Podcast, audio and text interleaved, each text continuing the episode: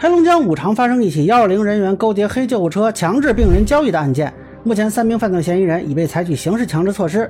那么此类事件中，法律层面如何追责？急救中心是否承担责任？大家好，我是关注新闻和法律的老梁，让我来跟您聊聊这事儿。啊，这个事情是发生在十月五日之前，网上也有家属发布的部分视频。开命了！一分钱不给我们拉不了。我给你钱，但是我按照你当时说的，给转回来，给，哥们儿给，给钱来咱给钱，给钱，给钱，给钱来转回来。转，现在就转，多少钱？你说，你说多少钱？三千一百四。行行，现根据家属的说法呢，患者是个老人啊，最后虽然是到了家了，但后来没多久就去世了。那么警方通报显示呢，这是黑救护车勾结幺二零值班人员，承担转运工作时以被褥费、针剂费、消毒费等名义提高价格，强迫被害人支付高额费用。如果对方不同意，就以返回出发地或半路停车的方式强迫被害人支付。现在这三个人已经被采取刑事强制措施了。呃，其实类似事件呢，已经屡见不鲜了啊。有些人说他触目惊心，老实说，我触目次数多了，也就没那么惊心了。啊，那这就是所谓的倒卖患者给黑救护车。我记得我刚当记者那几年就看到过相关报道，而且不是一个地方有，很多地方都出现过黑救护车的问题。啊，包括北京以前也有过，那么还专门出过一些措施啊，来识别这些黑救护车。那不同的地方情况可能不太一样。我以前知道的一些情况就是这些黑救护车主要是买的或者租的车，然后改装成救护车，在医院附近散发名片揽活儿。啊，当时主要打的是一个价格优势。啊，那据说后来呃有成规模的，有变成公司的，还有开发出自己 APP 的，呃，那么其中有一些人呢是跟医院的保安啊、护工啊或者急救中心的接线人员勾结。是不是是不是是不是轨道？这是这里面跑的，那那个，这么我说，反正别人打幺二零，他们也跑，他们也跑，这不是我给你看见吗？嗯，是吧？我说那个保安，那个有个有个。呃，恕我直言，这种事儿呢，行内人多多少少都见过啊。你有时候去那个医院附近呢，你看那个车，你就知道它是假的。那么，二零一三年呢，曾经在温州发生过一个案子啊，当时患者呢是被转卖给了一个黑救护车，结果这黑救护车设备简陋，呼吸机不能使用，导致患者大出血，生命垂危。这个家属就报警了。那么警方调查的时候呢，这个司机和随车医护承认他们是某个民营医院的啊，不是幺二零急救中心派来的，也不具备院前急救的资质。那之后调查发现呢，这些人就是把车辆挂靠在民营医院，然后呢再跟这个幺二零的人勾结，每次分给幺二零的工作人员两成回扣。呃，当时被抓的时候，据说就已经干了三年了。那么后来呢，是连带司机和随车医护以及急救中心的人啊，一共是六个人被判刑。呃，当时的罪名是行贿和受贿罪。那么，二零二零年呢，在河南郑州宣判了一起黑救护车团伙案，汪某婷等十五名被告人自购救护车，勾结该医院 ICU 病房保安，结成恶势力团伙，采取排挤同行、控制价格的手段，嗯，利用患者家属情势紧迫、无从选择的境地，迫使家属接受运送价格。在运送过程中呢，又以中途停车、不让使用车载设备、不照顾病人等手段威胁、恐吓患者家属，强迫患者家属接受加价或者高价使用设备。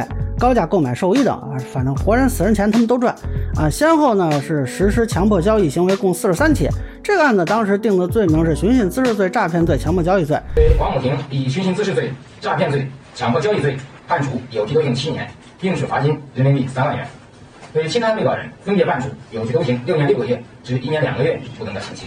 那么现在五常这个案子呢，暂时也是以强迫交易罪来定性。呃，这个罪名的好处就是可以快速立案啊，快速构建证据，以便批捕。呃，我估计过几天就应该有批捕的消息出来。那么这个事儿呢，呃，有一些信息还不太清楚。呃，未来不排除他罪名改变的可能。啊，实际上在采取刑事强制措施的时候是一个罪名，那么将来起诉啊，最后甚至判决的时候，啊，是增加或者其他的一些罪名，这是完全有可能的。呃，我觉得有可能会影响到定性的是有这么几些信息。首先，这些人啊，他们到底干了多少次？啊，是说就干这一次就出问题了，还是说已经干了很多次了？还有说这些人就是全部的人吗？是就仨吗？是还有更多的人在参与吗？有没有形成团伙或者黑恶势力呢？那么第二一个呢，就是这个幺二零的值班人员是否知道后续会有强迫交易的情况啊？如果他知道，就有可能构成强迫交易的共犯；如果他不知道，那么以为只是普通的转运啊，就可能会构成单独的这种非法提供公民个人信息罪或者受贿罪。当然，具体他是不是国家工作人员这个身份啊，可能也有变数。那么第三呢，在转运过程中是不是都采用了强迫交易的行为啊？有的这个患者家属可能比较顺从啊，一说他就交钱了。那比如说只是抢了名目，索取高额费用啊，我认为有可能会构成诈骗罪。那么虚构事实、隐瞒真相嘛。但是如果说啊，采取了强迫手段啊，就可能构成的是强迫交易罪。当然，我看有人讨论说是不是构成这个抢劫罪或者敲诈勒索罪。确实，这两个罪名的它的最高刑是更高一些。但这里有个问题呢，就是双方确实是有一个运送交易的，只是在这个运送的基础上实施了暴力或者威胁。那么一般来说还是定强制交易罪，当然这中间啊也不排除有可能后来转化啊，有可能说后期就转化成别的罪呢，这个就不太清楚，只能看未来公安机关调查结论。呃，第四呢就是他们中间跟这个患者家属发生这个争执嘛，那这个行为跟后来这个病人去世有没有因果关系？啊，如果有因果关系，就有可能构成故意杀人罪或者过失致人死亡罪啊，这个也是法医来确定的啊。当然，我觉得，呃，目前看不排除这种可能性，但是这种可能性有多少呢？呃，另外，除了这个接线员和假冒救护车医护的两个人啊，这个急救中心的单位法律责任也值得关注啊。我现在不好说，这个五常市人民医院幺二零急救中心的领导，您是不是有？职务层面的法律责任，但是至少这个家属是拨打幺二零寻求救护车的。那么这个救护车它不是正规的，这个事儿家属是不是知道？啊，如果说啊家属说以为这个就是幺二零派的正规救护车，那就有可能形成这个患者和急救中心之间的这个医疗服务合同关系。即便说啊这个接线员个人行为啊，或者说啊中间有什么隐瞒，这个我认为也会构成表见代理。那么家属呢是可以考虑向医院方面索赔的啊，当然医院也可以向接线员接索索赔啊，对吧？你可以追偿嘛啊。当然，如果说这个接线员当时就明说了啊，这个急救车就不是正规的啊，就是我私人帮你找的，那这个情况呢就会有所不同，这个就看后续调查的结果了。那最后我想说说，就这个黑救护车的问题。呃，咱们之前其实也提到，这真的不是一次两次了，而且每次都说要严格治理，但是效果呢，我想大家心里都有数啊。我个人粗浅的看法呀，这个事情可能有三个层面，一个是患者这边呢，确实有一些需求，可能常规的救护车没有办法满足啊，比如说有一些跨区域的运送啊。啊，还有一些是非紧急类的这种运送，啊，那再就是这个费用的问题，可能也给这个黑救护车留了空间。那么医疗系统这边呢，除了说救护车的数量未必能够满足需求，它内部的管理显然是存在问题的嘛。那么日常监督和事后追责是不是够，这也是个问题。而关键的是呢，就是从事黑救护车的这些人啊。一般来说呢，只有真出了事儿，才有可能被追究比较重的法律责任。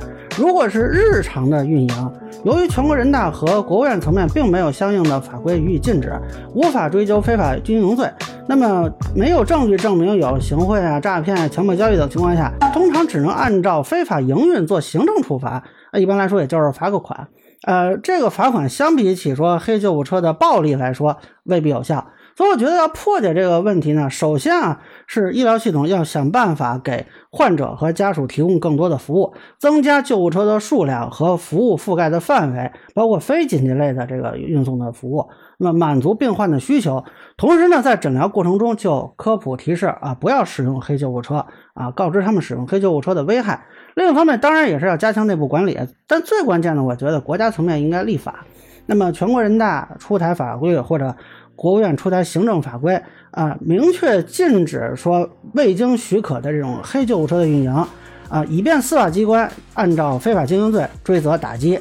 那么就不用非等患者出事儿，这样或许效果可以更好一些。